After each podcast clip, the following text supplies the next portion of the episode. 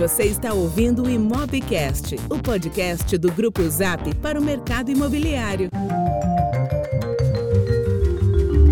Olá pessoal, estamos de volta com mais um Imobcast, o podcast do Grupo Zap. Eu sou o Lucas Vargas, CEO do Grupo Zap. Eu sou o Hernani Assis, VP do Grupo Zap.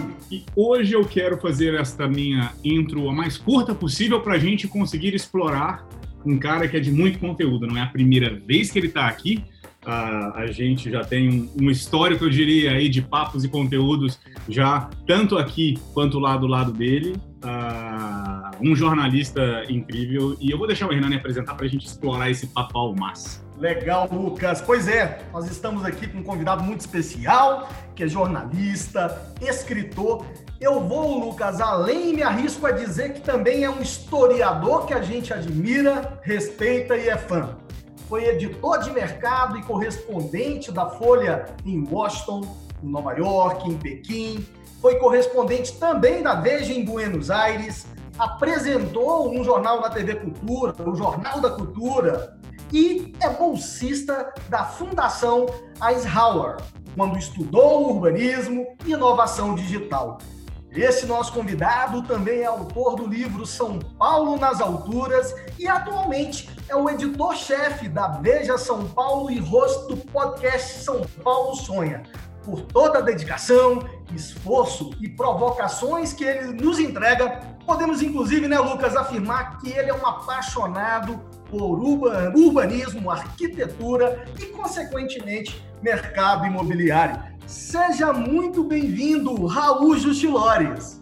Muito obrigado pela apresentação. Olha, depois dessa apresentação, ladeira abaixo, hein? Reduzem as expectativas. Não, impossível ter, ter ladeira abaixo aqui, Raul, porque quem não escutou o nosso primeiro papo contigo, que a gente teve a oportunidade de explorar bem o seu livro, ah, já sabe que existe um, um, um, selo de garantia, né? que a gente pôde, naquela oportunidade, falar bastante do São Paulo nas alturas. Acho que. Ah, e o episódio está lá, quem quiser procurar no Webcast, foi um dos primeiros episódios, para falar a verdade, que a gente fez no ano passado. É, e está indo super bem, né? Se eu não me engano, tem uma. Acabou de ser reeditado ou, ou uh, tem uma demanda gigantesca. Eu continuo vendo aqui, eu que te sigo no Instagram, continuo vendo o pessoal postando o tempo, o tempo inteiro ainda sobre o livro, é sensacional. Uh, mas hoje a gente pode até navegar por esse ambiente, mas a gente quer justamente explorar novos ares. O, o, o, Lucas, ontem eu fiz o dever de casa de escutar esse podcast que eu ainda não tinha tido a oportunidade.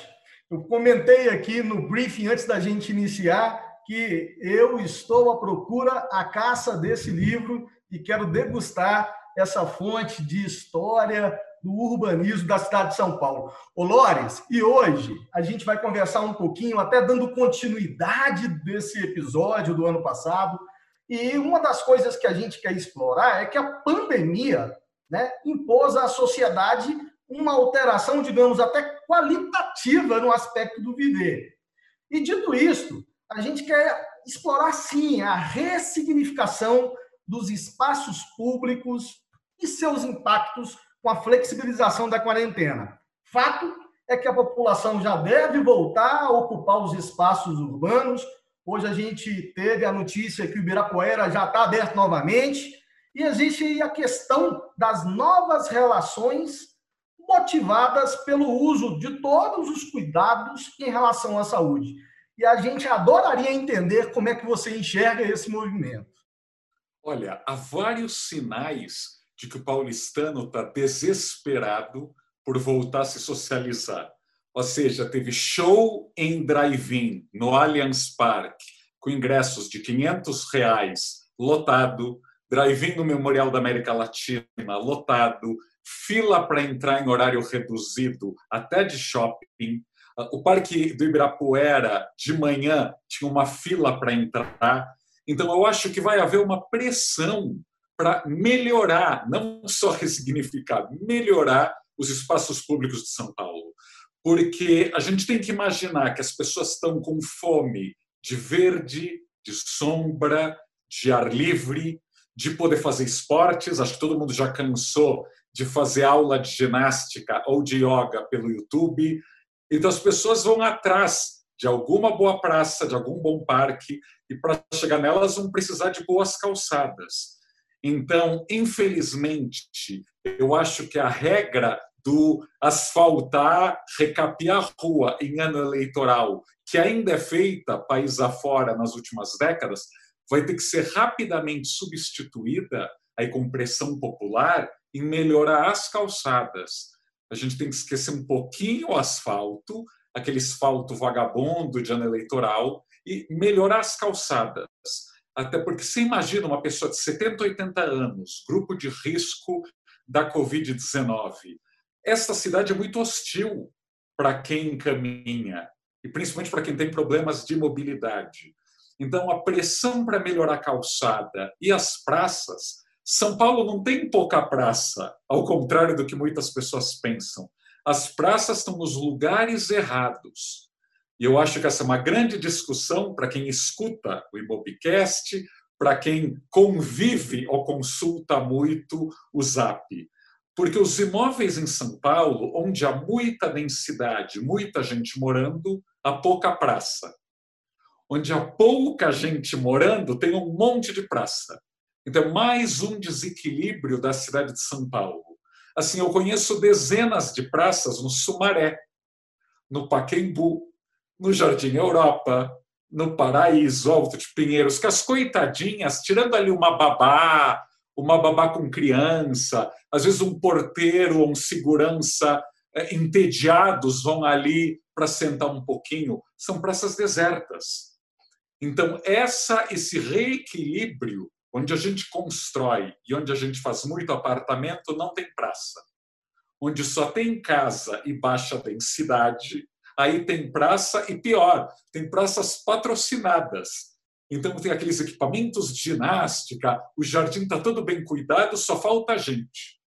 Onde há muito morador, não tem nem praça nem patrocínio. Né? Paraisópolis, do alto dos seus 100 mil habitantes, tem uma pequena praça que foi criada pelos moradores, que não tem bancos, que tem alguns brinquedos que foram doados. Uma para 100 mil habitantes. Isso a gente vai ter que corrigir. Interessante, Raul, quando você fala, eu, eu sou, eu moro em Perdizes há, há o quê? 15 anos, talvez. Ah, então, sempre morei por aqui. Moro em prédio e, como você diz, existem múltiplas praças. E, e, e eu, nessa quarentena, estou me... Uh, eu diria que eu sou uma das pessoas que vive super... que, que conseguiu me adaptar super bem à quarentena. É, acordo super cedo, é, e aí, mesmo na própria Sumaré, onde tem a pista de corrida, às 5 e meia, 6 da manhã, ela fica bastante vazia, mas como eu precisava, as academias fechadas, estava buscando aí outros esportes, ah, como você disse, acabei descobrindo em pequenas ladeiras e normalmente onde tem as casas, ah, justamente essas praças, né, que que para mim foram uma mão na roda, assim, eu, eu me adaptei super bem. Eu não conheço nenhuma pessoa que tenha ficado tão tão equilibrado mentalmente, fisicamente, é, porque eu consegui me adaptar. E essas pracinhas, de onde você falou aqui, da minha janela que eu estou em casa, é, tem, tem assim, tem Pacaembu, tem do outro lado ali tem o, a parte da, do, do, do Somaré com as casas, exatamente o que você estava descrevendo, eu achei que era até a minha vida, porque eu, eu, eu pessoalmente pude aproveitar esses espaços, natural, com a pandemia você pode julgar é por causa da pandemia que eles estão vazios, mas não, é, eles sempre estão, né? não é agora, eles sempre estiveram vazios, porque eles são realmente isolados. E aí, quando você traz esses casos, uh, Paraisópolis talvez seja esse exemplo mais óbvio. Hoje cedo eu estava vendo uma reportagem sobre a Heliópolis também, que é a situação uh, similar. Uh, a verdade é que a gente não consegue, dada a infraestrutura, criar essa, esse ambiente uh, replicar um, uma Paris ou alguma coisa do tipo aqui. Né? A gente não consegue fazer isso, mas do, do ponto de vista de praças, mas do ponto de vista de uso de calçadas, do ponto de vista de uh, uh, desenvolvimento, o que mais que é possível fazer? Porque uma coisa, beleza, calçadas, e a gente consegue fazer isso. Mas o que mais que é possível a gente fazer para criar esse ambiente que seja menos nocivo para os cidadãos? Olha, eu acho que há muitas coisas. A gente tem que lembrar que antes do Giuliani virar prefeito de Nova York, tanto o prefeito Ed Catch quanto o David Dinkins enfrentaram aí o auge da violência em Nova York e a epidemia de crack. Né? Havia uma cracolândia em cada bairro nova-iorquino. E uma das estratégias que eles usaram, então, antes do Giuliani, foi de criar quadras esportivas e pistas. Isso é na época do filme Kids? Sim, Kids é de 94. Ai. Então, que é o início do governo Giuliani e que a Washington Square ainda era um lugar de alto consumo de drogas. 94. Hoje a Washington Square é um dos lugares mais valorizados da ilha, está ali cercada pela New York University, né? Mas antes de 94, o que o Ed Catch e o Dinkins fizeram foi fazer pistas de skate, o que eles chamam de skate parks, e quadras especialmente para basquete, com alambrado, né, gradeadas e com iluminação forte. Elas ficavam abertas até 11 da noite, meia-noite, porque elas, o foco delas era na juventude nem nem, que é nem estuda nem trabalha. Então você criava um lugar para eles gastarem todos os seus hormônios, toda a sua energia, quem sabe até se profissionalizar no futuro, mas deixar praticando esportes. Eu acho que esse tipo de atitude deveria ser tropicalizada aqui. Eu lembro que quando eu morava em Washington, uma das delícias do meu bairro é que tinha uma pracinha não muito grande frente, na frente do meu prédio e que às seis da tarde, religiosamente, chegavam professores de yoga com seus alunos com tapetinho. Era um serviço pago. As pessoas pagavam pela aula e ocupavam o gramado a professora lá ia ensinando os asanas e etc., e os alunos faziam as suas poses no horário que equivale a happy hour.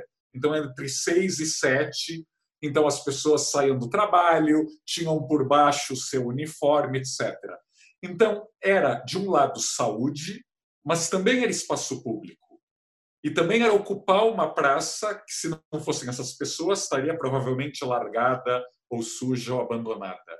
Então, São Paulo é engraçado porque boa parte do patrocínio de esportes no Brasil é para o esporte profissional. É medalha, é time, é isso, aquilo. A nossa política esportiva é pouco para o homem comum.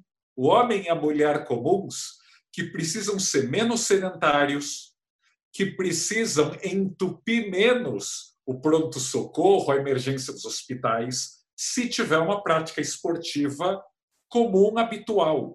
Então, o timing, o momento é muito bom, porque tem tanta gente desesperada em sair de casa. Ou seja, nós, nós passamos 10 anos, pelo menos, treinando o distanciamento social.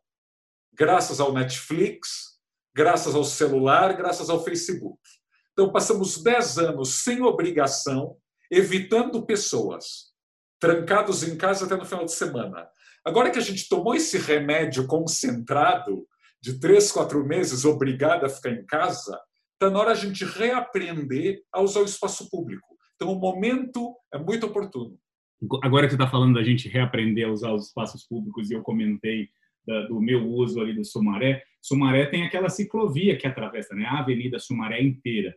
E, e em algum momento, em algum momento aí nos, nos últimos há 5, 10 anos, eu diria, por aí, 5, 10 anos, a gente teve esse debate crescente, especificamente em São Paulo, da criação dessas ciclovias. Né? E naquela época, muito se criticava. E hoje a gente vê quem criticava, na verdade, enaltecendo e fazendo uso, principalmente, desses espaços.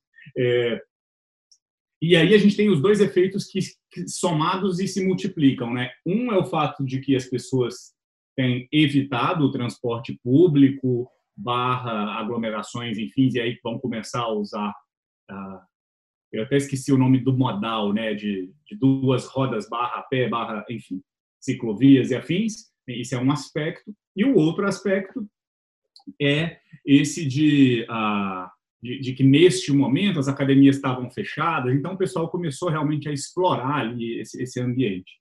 É, e, e, você vê que aqui na cidade de São Paulo uh, existe mais oportunidade desse aspecto, ciclovias, isso de alguma forma tem potencial de valorizar mais certos bairros. E eu estou falando ainda com, com, com, uma perspectiva muito limitada. Né? Eu moro aqui em Perdizes, eu corro na Sumaré, assim, eu uso isso daqui, mas a ciclovia, a gente está falando de quilômetros que rodam por alguns bairros, alguns mais utilizados, outros menos.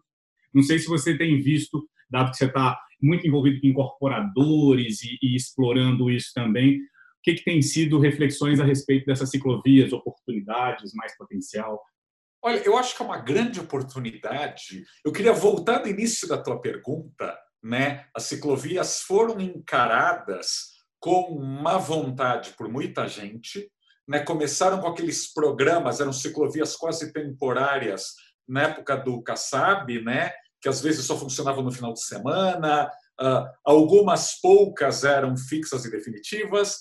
Depois o Haddad fez mais ciclovias diminuiu um pouco o Dória e voltaram agora até reformadas, né? agora são pretas em vez de vermelhas, com o Bruno Covas. A gente tem que lembrar que o Brasil aprendeu educação financeira na última década. E mesmo assim, male male, né?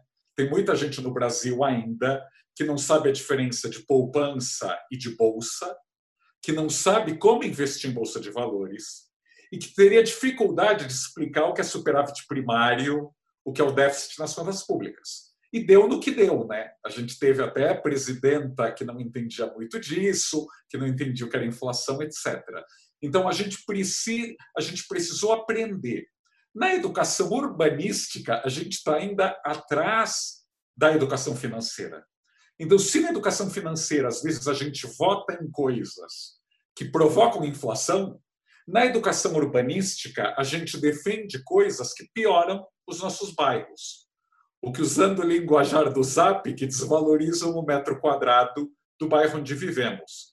Então, quando eu escuto alguém falar, não quero comércio no meu bairro, é, vou infestar de comércio, como se comércio fosse cupim, né? fosse inseto, né? infestar, você percebe que a pessoa não conhece o molho que fez Manhattan ser o que é, ou Buenos Aires, ou a maior parte de Paris. Porque quando você está em Paris, o que você gosta é de ter café na tua calçada. ou em Palermo, na Recoleta, em Buenos Aires. E aqui a pessoa quer o muro altíssimo e não quer comércio nenhum. E quer proibir show, quer proibir teatro, não quer hospital ou escola no seu bairro. Ou seja, eles querem viver numa bucólica piraporinha no meio da cidade, que é uma relação quase parasitária, né? Porque você tem tudo que uma cidade de 20 milhões de habitantes oferece, mas você não quer dar nada em troca. Você quer silêncio, você não quer jovens, você não quer trânsito. Então você tem que se decidir. Vai para Piraporinha, aí você vai perceber que Piraporinha não é tão divertido assim. Ou você fica em São Paulo com o preço de estar em São Paulo. Assim, eu moro em Nova York, no East Village. E sim, tem barulho de sirene o dia inteiro. Pergunta se eu não amava morar ali. Amava. E olha, pode tocar sirene à vontade, porque era um bairro com uma qualidade de vida incrível no East Village. Eu acho que a ciclovia é a mesma coisa. Nós estamos tão atrasados nessa discussão urbana que aqui começou a se reagir contra a ciclovia quando Bogotá, aqui do lado, já tinha 400 quilômetros de ciclovias, criadas, aliás, por um prefeito conservador, o Henrique Peñalosa. O Macri, enquanto prefeito de Buenos Aires, zero esquerdista, espalhou ciclovias pela cidade toda. Aqui ficou uma coisa PT versus PT, uh, ah, o que não é muito inteligente para colocar de forma sutil. É verdade. O, o, o, Raul, você me lembrou fazendo esse comentário e, e aí me remeteu a Nova York também. Uma vez conversando com um amigo de, de Manhattan, ele comentou, Hernani, quando eu vejo fotos de rua, eu sei direitinho quando é país de primeiro mundo e países emergentes. Eu, como assim?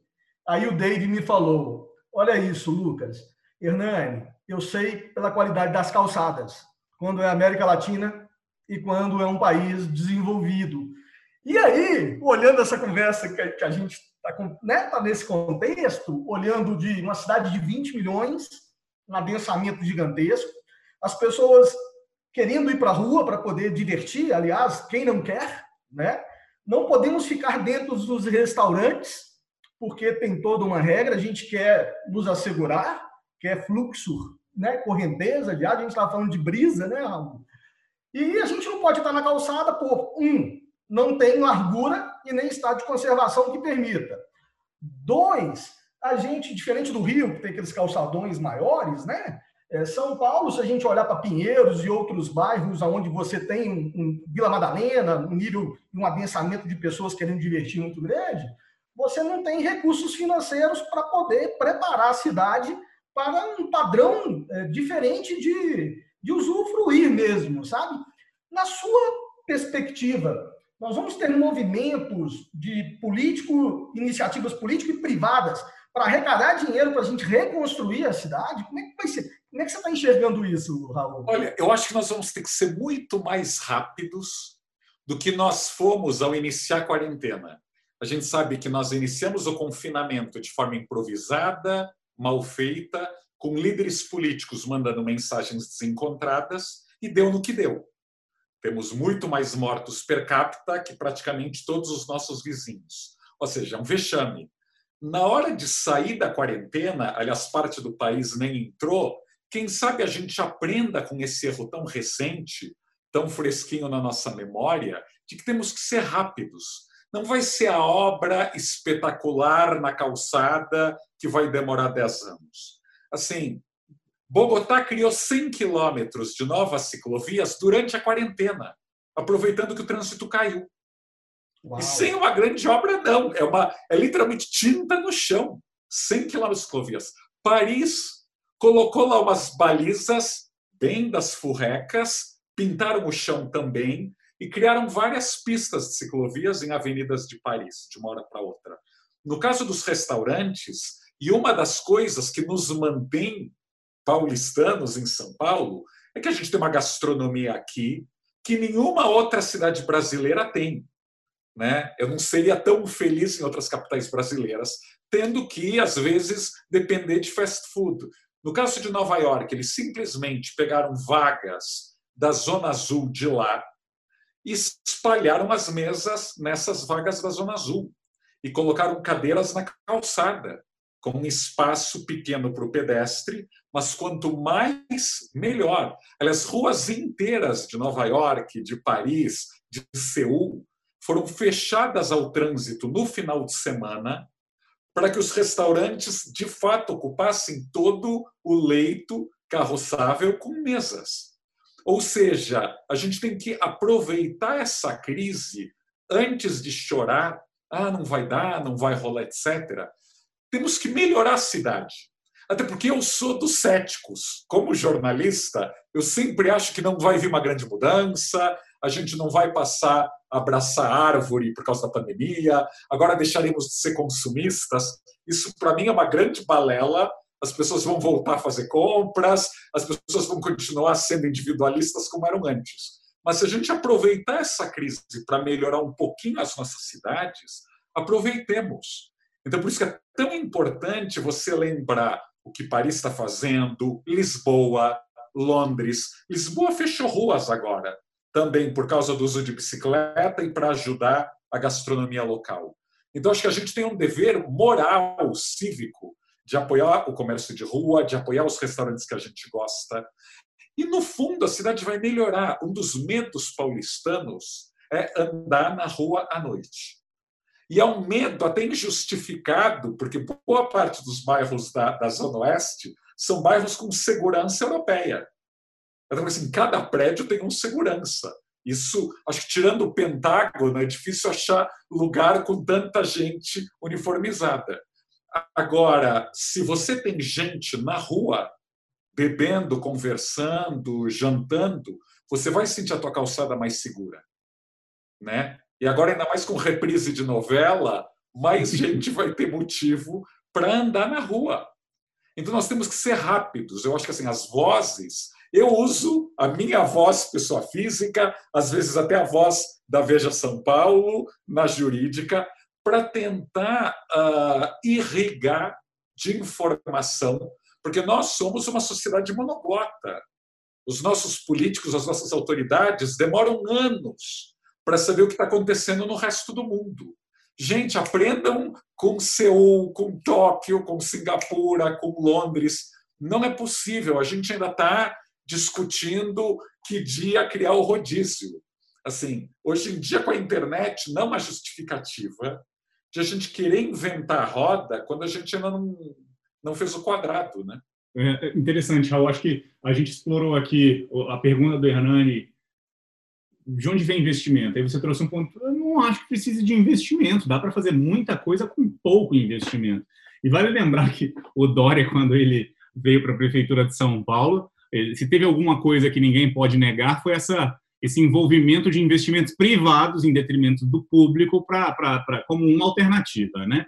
Então, ainda que você, se precisar, parece que capital então não seria uma limitação. E aí você trouxe um ponto aqui da dificuldade dos políticos em entender né, a realidade da ponta.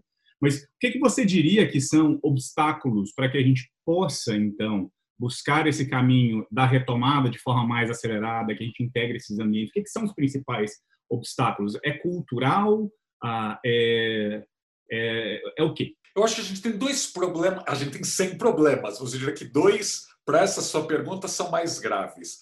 Eu acho que tem uma questão do não no meu quintal, ou seja, aquele imobilismo, especialmente das associações de moradores, que não querem nenhuma mudança, e que com certeza assim, elas já foram contra parklets, já foram contra ciclovias e foram contra a Paulista Aberta aos domingos.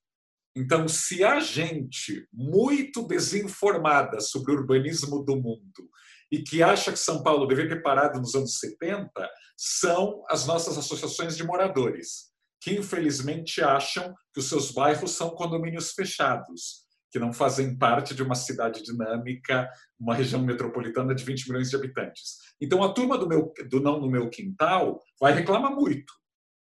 Então a gente precisa de uma liderança política que se comunique bem, dizendo é assim, é o preço de estar numa cidade grande, e se esses restaurantes fecharem, esses comércios fecharem, o seu bairro, a sua rua vão piorar. Então, acho que isso. E a segunda coisa é educativa, que eu ainda incluo nesse item da comunicação. Ou seja, é claro que se você abrir restaurantes e bares e não tiver um horário para fechar, vira bagunça. Né? As pessoas normalmente são contra feiras livres na rua de casa, porque sabem que vai começar um barulho quatro da, da manhã, etc, etc. Então, assim, tem que ter leis mais uh, restritivas, regras mais restritivas, que sejam cumpridas. Olha, os restaurantes vão poder servir jantar na calçada ou nessa vaga de estacionamento só até as nove da noite. E às dez tem que fechar. Ou às dez passa, passa os clientes para o interior do restaurante. Então, eu acho que, como todo mundo perdeu já muito dinheiro e está desesperado para funcionar de alguma forma, o momento nos deixou mais flexível. Eu acho que poucos donos de restaurantes não topariam hoje. Ok, termino de servir o jantar nove e meia e às dez da noite só gente dentro do local. Topariam. Vamos fazer jantar mais cedo, vamos fazer o happy hour mais cedo, porque eles estão desesperados. Eles estão basicamente servindo almoço. E como a gente sabe, almoço não é a refeição mais cara de qualquer local gastronômico. E eu acho que as pessoas, depois de ficarem tanto tempo confinadas e com medo mesmo do contágio, elas estão um pouco mais preparadas a ouvir essas mensagens. Vocês veem que depois daquele fim de semana vergonhoso do Leblon, o último fim de semana já foi mais vazio. Ou seja, o constrangimento público, midiático, fez bem. As pessoas perceberam que estavam erradas e que iam acabar contaminando outras pessoas. Então, comunicação de um lado e combater esse exclusivismo do não no meu quintal, eu, eu acho que seriam aí dois, duas frentes para se lutar. Legal. E, e, e, Raul, acho que justamente a dificuldade é, é, é, em colocar essas coisas em prática, né? E quando a gente fala ali em educação, comunicação, são esforços ah, contínuos, né? Que a gente precisa ah, para ter um impacto de longo prazo. E um paralelo que a gente vê no mercado imobiliário é que é, ah, acaba, acaba, a gente acaba tendo ciclos muito longos no mercado imobiliário, né?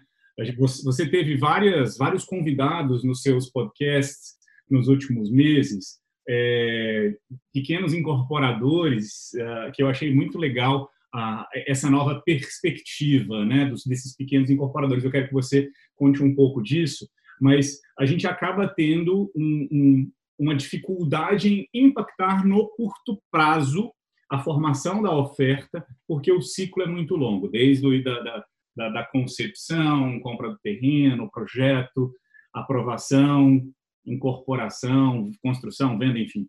Então, são, são ciclos muito longos. E é claro, é óbvio que, como formador de oferta, que tem um impacto direto na região, as incorporadoras têm um papel fundamental na transformação das cidades.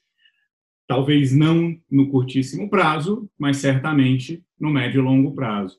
E dado que você tem estado muito perto destes incorporadores aqui em São Paulo, eu queria que você comentasse um pouco a respeito, o que você tem visto nesses nesses papos, especialmente com quase essas boutiques de criação de novos produtos, que são incríveis, né? que muitas vezes trazem novos conceitos, e me parece que é um super potencial de transformação de várias regiões que não são essas, essas bolhas nas quais a gente está acostumado a viver em São Paulo.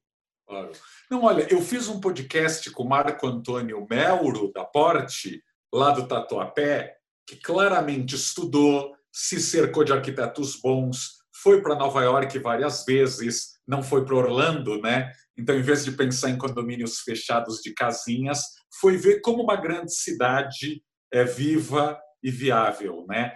Eu também entrevistei pequenos incorporadores, né? A Gabi Coelho, a Carol Burg, o Edu Carvalho, o Edu Veronese e, e, e tantos outros. Uhum. Mas eu ainda acho, o Otávio Zarvos, mas eles são minoria ainda.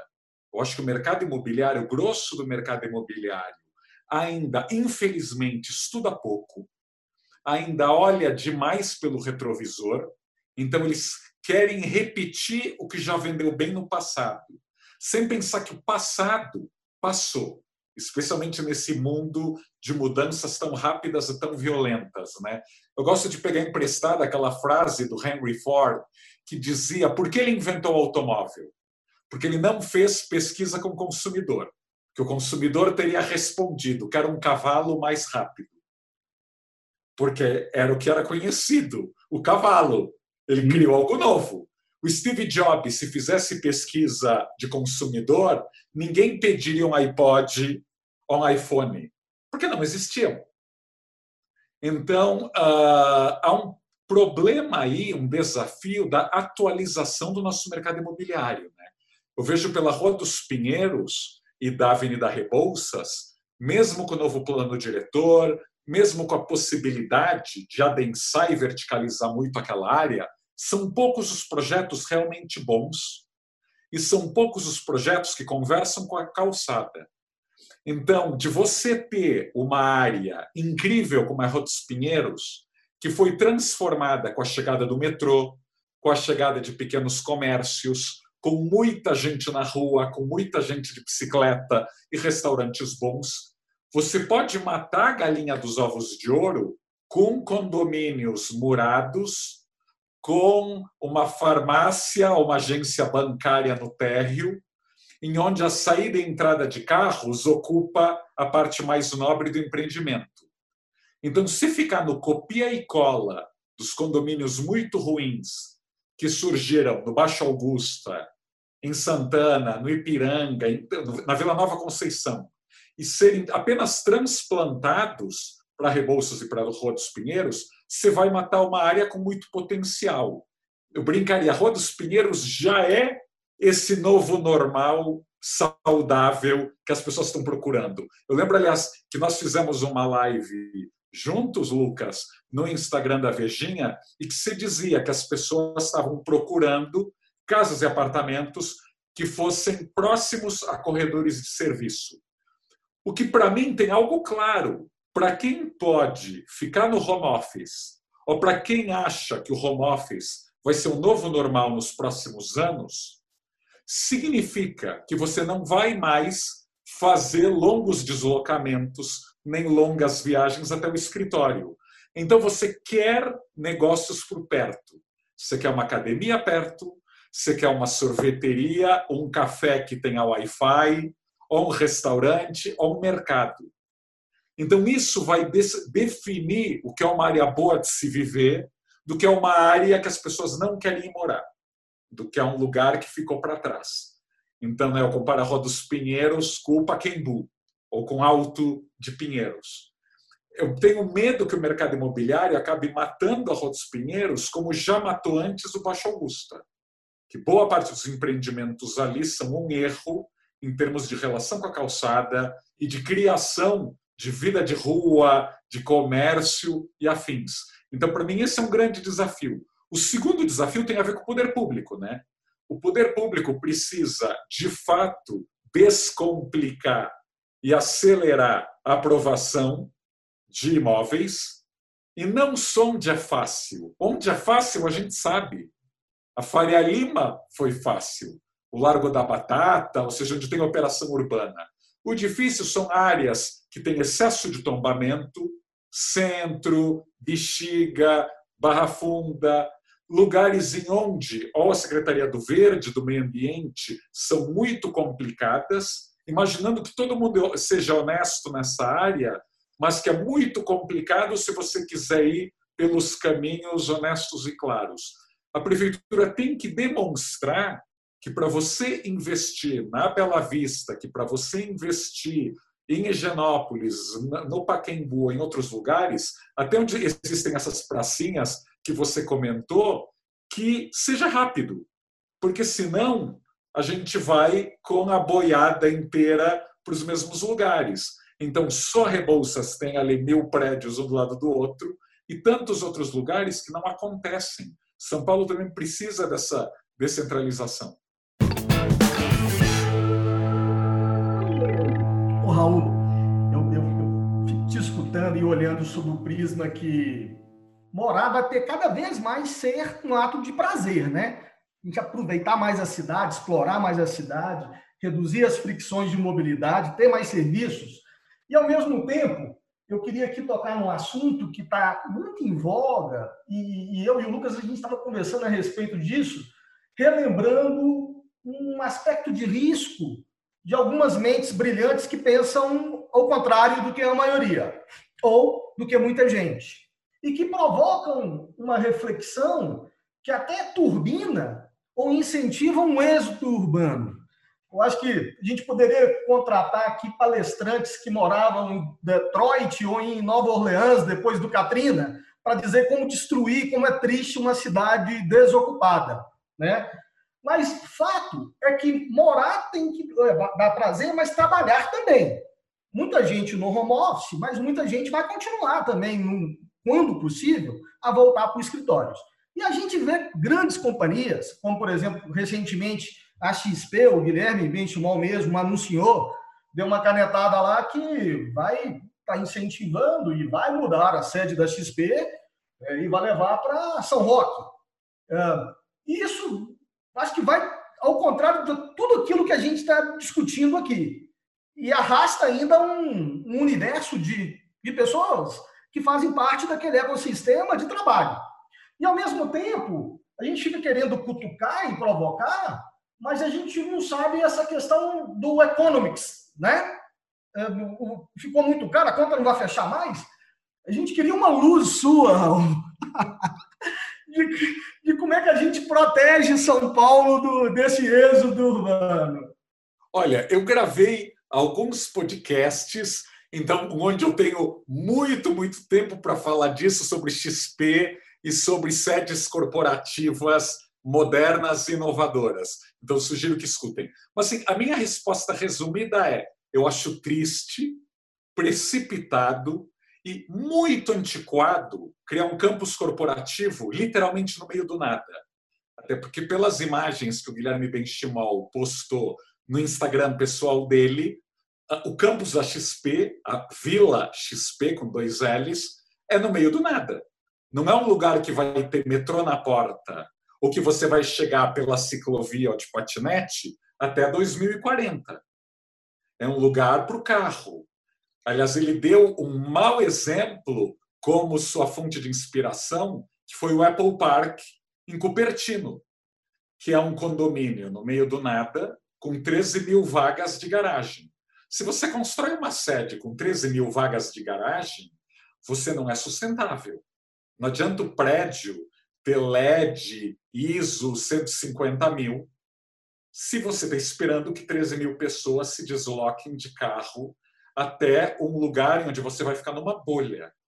As cidades são um sucesso pela diversidade.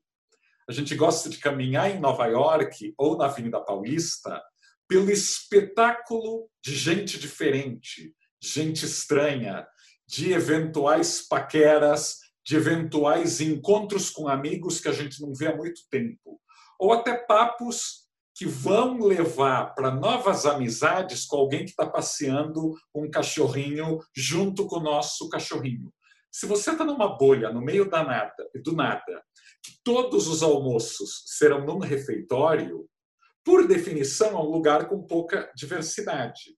E essa ideia, assim, eu acho que a propaganda negativa foi tão grande e os textos que a Vejinha publicou sobre a Vila XP, tanto do Anthony Ling quanto do Otávio Zavos, viralizaram, que aí vários diretores da XP, inclusive, nos falaram: não, imagina, vamos continuar o home office, é apenas uma sede de encontros, o que é muito difícil de acreditar, né? Você não compra 500 mil metros quadrados para fazer um auditório e três salinhas de encontros. Então, no dia a dia, muita gente vai ter que se deslocar para lá. No dia a dia, muitos fornecedores e clientes vão ter que se deslocar. E eu entendo, eu acho até com boas intenções, uma certa ingenuidade, muito paulistano fala: não, você precisa desenvolver o interior. Então, saída da XP, você estaria aí descentralizando o desenvolvimento brasileiro. O que, nesse caso, é uma inverdade. É como achar que Inhotim ia fazer de Brumadinho uma cidade rica. Não, Inhotim está tão perto de Belo Horizonte que as pessoas chegam em Belo Horizonte, se hospedam em Belo Horizonte, jantam em Belo Horizonte. Inhotim é uma viagem. Aliás, quem vai a Inhotim nem sabe o que existe em Brumadinho. Brumadinho está fora da equação. A Vila XP, no meio de um bosque de eucaliptos, tem zero contato com a cidade de São Roque. Assim, se a XP quisesse mudar para Quixeramobim, ou para Juazeiro do Norte, ou para Palmas, aí talvez desenvolvesse porque não teria essa possibilidade de muitos funcionários continuarem a viver em São Paulo e atravancarem as marginais e a Castelo Branco, que é o que vai acontecer. Porque esses funcionários vão querer continuar tendo acesso às melhores escolas para os seus filhos, aos melhores médicos, a seus amigos e parentes e aos restaurantes que estão em São Paulo. Não vai ser o fast food de São Roque com quem eles vão conviver no dia a dia.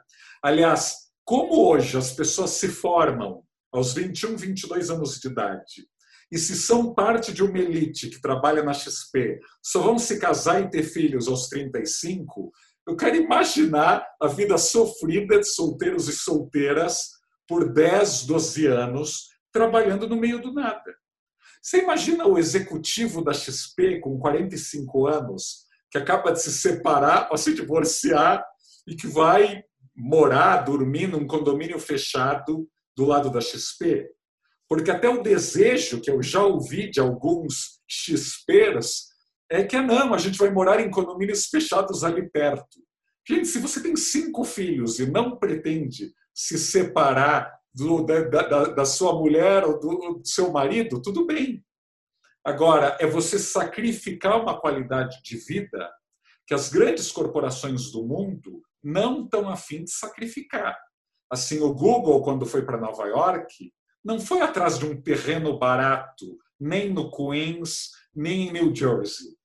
Compra um prédio dos anos 30, carésimo, do lado do High Line, por 2 bilhões de dólares. Reformou esse prédio de 15 andares, que ocupa um quarteirão inteiro do lado do High Line, e tem lá 10 mil funcionários, que é mais de três vezes o total de colaboradores da XP. A Amazon é dona de 35 prédios em Seattle. Pergunta se o Bezos quer sair de Seattle e comprar terra barata em Redmond. Não, porque o tipo de funcionário que ele quer, que estudou nas melhores escolas, melhores universidades, que é o gêniozinho indiano, que é o gêniozinho chinês, o imigrante. Essa turma quer chegar de patinete ou de bicicleta no trabalho e quer morar nessa área superurbana de Seattle. Então, Jeff Bezos gastou muito. Né? O campus da, da Amazon em Seattle custou cerca de 5 bilhões de dólares. E tem aquelas esferas no meio da cidade, que são estufas né, transparentes, onde os funcionários sentam, socializam dentro de selvas. E a quantidade de lanchonetes internas é minúscula e nenhuma delas, nenhuma delas distribui comida de graça. Por quê? Porque segundo Bezos, ele acha que as pessoas têm que consumir em Seattle. Então elas têm que sair da empresa e almoçar, jantar, tomar café na rua. O mesmo, aliás, que a Salesforce faz em São Francisco. Eles têm lá 35 andares do prédio mais alto de, da cidade e também não tem um restaurante interno. A ideia é você dar vida àquela área que antes tinha um terminal ah, bem detonado de transporte público. Aliás, você vê como o poder público e empresários visionários transformam uma cidade, né?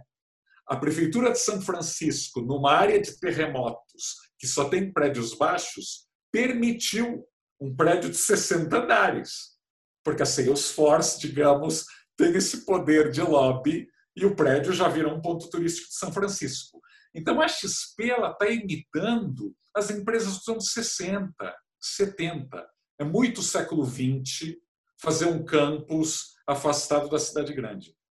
Raul, deixa eu fazer uma pergunta, e, e, é um pouco de futurologia, e em parte você até falou já a respeito.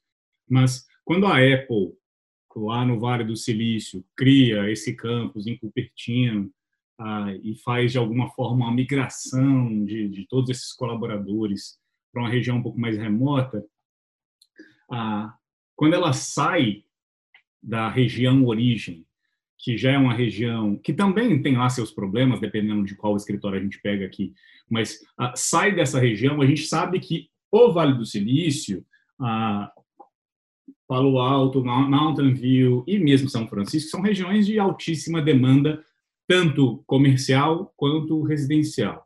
Quando a gente vem para São Paulo e pensa em AAA, né, os prédios de alto padrão, são prédios e regiões com uma vacância muito alta. Aqui em São Paulo, se a gente pega São Paulo, desculpa, perdão, com uma ocupação muito alta. Né, se a gente pega Grande São Paulo, né, a Malzone e, e região da Faria Lima, etc., são prédios com ocupação muito alta. É, é, por isso que eu estou falando da futurologia. É difícil a gente pensar se vai ter mais êxodo, se não vai ter, mas olhando esses movimentos todos de variáveis que a gente nem controla e nem tem como prever, um exercício de futurologia, você acha que essa região de Faria Lima barra Brooklyn vai, vai ter algum possível impacto de outras empresas saindo? Você tem ouvido já outros movimentos que podem vir a se concretizar? E se sim, algum impacto para essas regiões? Eu tenho ouvido sim muitos locatários dos prédios da Vila Olímpia, da Faria Lima, da Berrini, vão reduzir muito as suas posições, porque eles acham que uma boa parte dos seus funcionários não vai precisar trabalhar todo dia uh, uh, no escritório. Então, eles podem diminuir o preço da locação e ter um híbrido parte do tempo home office, parte do tempo no escritório. A gente tem que lembrar, e por isso que eu acho que a ideia da XP é precipitada, a produtividade na quarentena foi tão alta porque era um momento de confinamento. O home office sem confinamento compete com os prazeres da rua. Compete com a corrida, com a academia, com o cafezinho com os amigos, com o almoço, quando ninguém está vendo. Quando não tem gerente, colegas ou chefe por perto.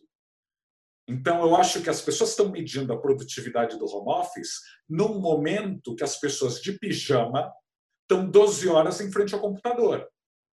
No mundo pós-pandemia, não espere que as pessoas fiquem 12 horas trancadas no quarto ou na sala em frente ao computador. Então, por isso que eu acho uh, precipitado. Agora, acho que a Vila Olímpia e arredores Berrini, Faria Lima, etc., já tinham problemas e patologias pré-pandemia que precisam ser encaradas. Aquela capa que a Vejinha publicou sobre os Faria Limers terminava com uma comparação com a Paulista. Né? Diante de tanta gente falando que a Faria Lima era o melhor endereço do planeta Terra, que a Faria Lima era um espetáculo, a gente escreveu no último parágrafo: olha, a Faria Lima ainda não é a Avenida Paulista. Ela, no fim de semana, é um deserto. À noite, ela é o túmulo do samba. Ela não tem diversidade. Ela não tem vida cultural. Ou seja, quem ainda é pobre o suficiente para só pensar em acumular capital, tudo bem. Para quem tem um pouquinho mais de sofisticação e quer um teatro por perto, uma livraria, um museu, um centro cultural, a Avenida Paulista deixa a Faria Lima aos prantos. A Faria Lima ainda tem pouca moradia, pouquíssima moradia, pouco densa, o que significa que às seis da tarde, sete, oito da noite, é um caos no trânsito. É a fuga da boiada porque ninguém mora ali perto. Então, ah, quem sabe essa crise permita se retrofitar e usar alguns espaços ociosos também para moradia e para térreos mais generosos e mais convidativos. Eu lembro que eu levei uma vez para passear na Faria Lima o Yangel, grande urbanista dinamarquês, e ele dizia que ele tinha pena de quem trabalhava na Faria Lima, que só os fumantes ali pareciam felizes, porque pelo menos desciam para a calçada para fumar. E ele brincava. Esses gramados, ninguém pode sentar. Tem esses seguranças aí todos de preto, uh, mal encarados, para que as pessoas não sentem na grama. Ele perguntava, né? Cadê os cafés aqui? Cadê as mesinhas? Não tinha, né? Ou seja, de alguma maneira, essa Faria Lima é o oposto de Santa Cecília, é o oposto da Vila Madalena, é o oposto do Baixo Augusta. Então, é um urbanismo velho. São empreendimentos imobiliários velhos, de uma época que as pessoas saíam do trabalho e corriam para casa para ver novela.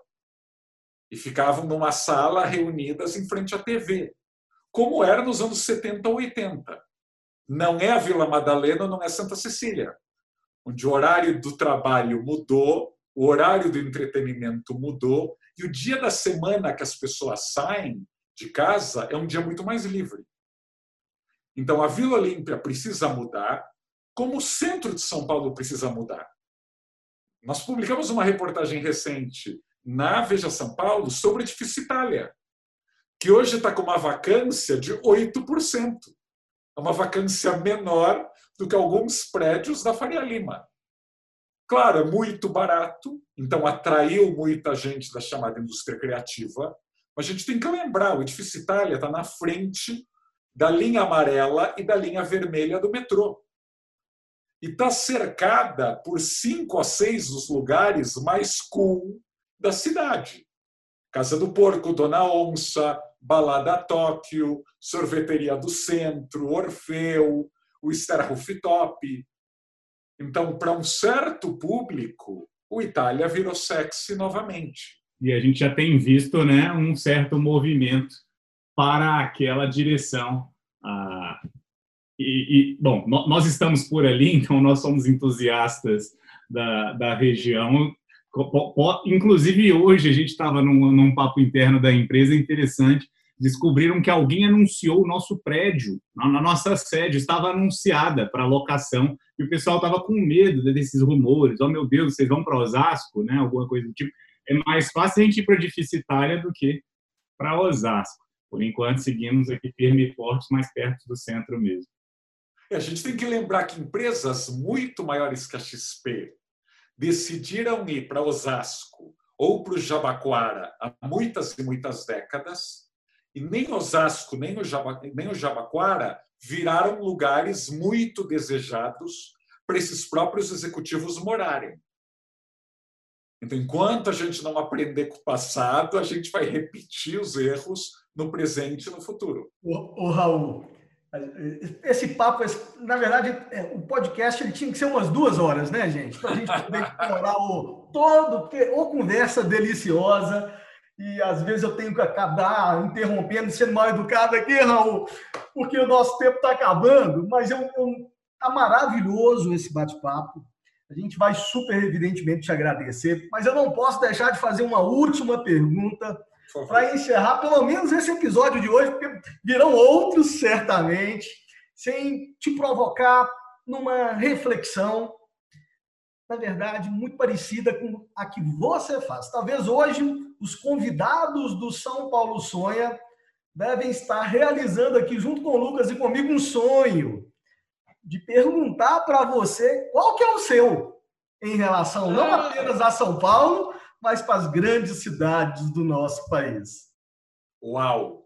Uh, eu tenho um sonho muito concreto e o mais abstrato. O concreto é que a região que vai do Viaduto do Chá ao Parque Dom Pedro, ou seja, Anhangabaú, Praça da Sé, Parque Dom Pedro, vire o que é a Gran Via de Madrid, ou vire o que é a Union Square e a Broadway no sul de Manhattan.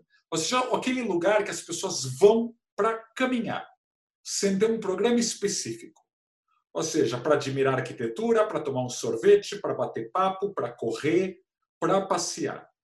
Então, que seja um lugar vivo à noite aos finais de semana e que não seja reduzido, como hoje é, a um lugar de baldeação entre um metrô e uma estação de ônibus, com aquelas multidões perdidas mas sem parar ali. Então, que vire um lugar que a gente possa desfrutar a cidade. Como a gente desfruta a Paulista no domingo de manhã, que o Anhangabaú e companhia virem o nosso destino à noite para fulanar. O meu desejo mais abstrato é que a gente possa retirar os mais pobres e até mesmo a classe média baixa dos confins da cidade ou seja, a nossa distribuição no território paulistano é quase tão desigual quanto a de renda. Então, nós temos pouca gente morando nas áreas mais valiosas, são 2 milhões de habitantes no centro expandido, e a gente tem 10 milhões de pessoas onde tem pouco emprego, Zona Leste, Zona Sul e Zona Norte. Então, a gente tem que ter muita gente morando na Barra Funda muita gente morando na Moca e no Brás, muita gente morando na Avenida Paquembu, na Avenida Brasil, na Avenida Rebouças. A gente tem que combater ideias antigas, zoneamentos antigos, que acham que algum dia vamos criar um centro industrial ah, em Itaquera ou na Zona Sul. Normalmente de gente que não quer ver essas pessoas mais simples por perto. Ou seja, a gente que cá entre nós deveria ter vergonha desse pensamento. Em vez de a gente crescer para os lados, a gente devia crescer para cima e permitir que as pessoas mais pobres desfrutem dessas áreas onde tem parque, onde tem praça, onde tem metrô, onde tem tanta coisa para se fazer de graça e que faltam na periferia paulistana. Se a gente conseguisse reequilibrar esse crescimento, eu também ficaria muito feliz. Raul, que, que, que legal, que papo. A gente ah, não teve oportunidade de tocar em alguns dos, dos aspectos que, como eu falei no início, a gente já teve até um outro papo e, e não seria não seria suficiente esse papo aqui para a gente tratar daqueles pontos todos.